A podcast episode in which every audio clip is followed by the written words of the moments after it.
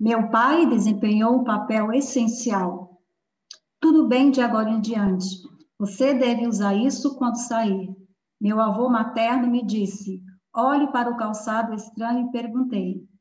Olhei para o calçado estranho e perguntei: o que é isso? Eles são chamados de salto alto, disse ele. Durante o domínio colonial japonês na Coreia Rural, a moda ocidental como salto alto quase nunca era visto nas áreas rurais. Meu avô, Yong Will, no entanto, era um cavalheiro iluminado que dava boas-vindas às coisas modernas. Ele tinha ido pessoalmente à cidade e comprado sapatos de salto alto para todas as mulheres de sua família.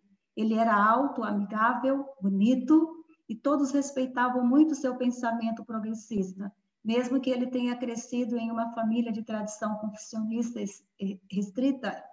Ele estava à frente de seu tempo. Curiosamente, quando encontrei o pai Moon pela primeira vez, pensei em meu coração que ele se parecia com meu avô.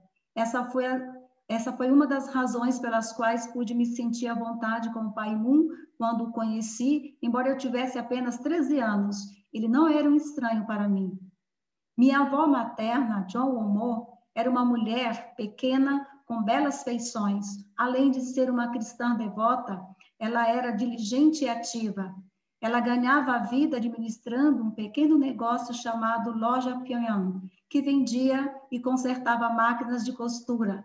Na época, as máquinas de costura eram caras e eram consideradas a parte mais importante do enxoval de uma, de uma noiva.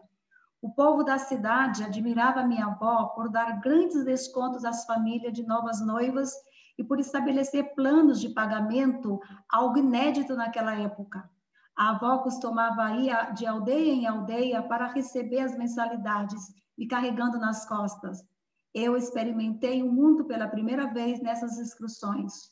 A família do, me, do meu avô se mudou de Cheongju, que é a cidade natal do meu marido, e cruzou o rio é, Chongchong, Chongchong para a cidade Anju, para ser mais precisa, Chinei, numa vila da cidade de Anju. Minha mãe herdou a fé devota da avó John Omo. Elas frequentaram uma igreja presbiteriana local em Anju até eu ter 19 anos de idade.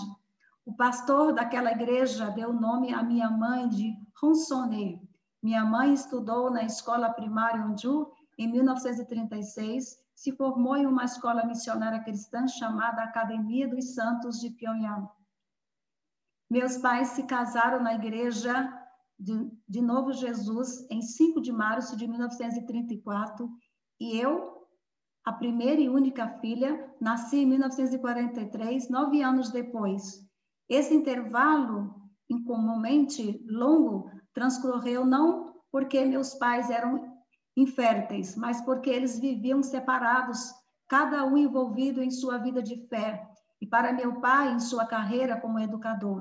Ele ensinou no condado de Yongbek, província de Hwanghae, que ficava um pouco longe da minha casa materna, e minha mãe não queria se mudar para lá. A intensa devoção de minha mãe a Jesus a levou a concentrar todo o seu tempo e atenção no trabalho da igreja. Havia outras razões também. Meus avós maternos, os Rons, desejavam fazer de meu pai, Ronson I, seu herdeiro, mas ele não aceitou. Como filho mais velho da família Han, seus pais não permitiram que ele colocasse suas raízes na casa de sua esposa. Então, ela não iria morar com ele, nem ele com ela. Mas Deus queria que eu nascesse. Então, cheguei na casa dos meus avós, em Shineuri, Anju, e cresci e passei a aceitar Deus com naturalidade. Em 1945, 1945, quando a Coreia recuperou sua independência, as grandes potências dividiram nossa península no paralelo 38 e logo a alegria de ter nosso país de volta se transformou em desespero. Os russos colocaram o Partido Comunista Coreano no comando e ele implantou políticas apoiadas por opressão brutal. Eu tinha quatro anos quando meu pai apareceu de repente em nossa casa para anunciar: as condições não vão melhorar aqui. Não posso permitir que minha família morra na Coreia do Norte. Vamos para o Sul. Minha mãe não pôde deixar de pensar bastante sobre o pedido inesperado de meu pai. Embora ela tivesse vivido com o único propósito de encontrar o Senhor de segundo advento, ela realmente não sabia o que faria quando o conhecesse. O pedido do seu marido a dividiu em duas. Seria melhor ficar aqui trilhar o caminho desconhecido da vontade de Deus? Ou deveria escolher viver como uma dona de casa comum? Ela ponderou essas questões e então se decidiu. Não vou sucumbir à perseguição comunista, disse ela. Vou ficar aqui e continuar a trilhar o caminho da fé para receber o Senhor. Meu pai estava perplexo, mas ela foi, mas ele foi embora como estava determinado a fazer. Minha mãe não foi a única pessoa a permanecer no norte com fé de que Jesus iria aparecer lá. Pyongyang era chamada Jerusalém do Oriente e o cristianismo estava em plena floração ali. Era um lugar sagrado onde as igrejas estavam se preparando para receber o Messias na segunda vinda. Embora os cristãos tradicionais tenham dito que ele viria nas nuvens, os grupos liderados por espíritos em Pyongyang acreditavam que ele viria na carne. Minha mãe e minha avó acreditavam nisso completamente. Elas agora frequentavam a igreja Nova Jesus, uma das igrejas mais fervorosas da cidade. Minha mãe resolveu permanecer em Pyongyang e continuar sua missão como membro da família fiel do Messias. Embora meu pai dissesse, embora meu pai fizesse o melhor para cumprir seus deveres como marido e pai, a providência de Deus acabou com a nossa família.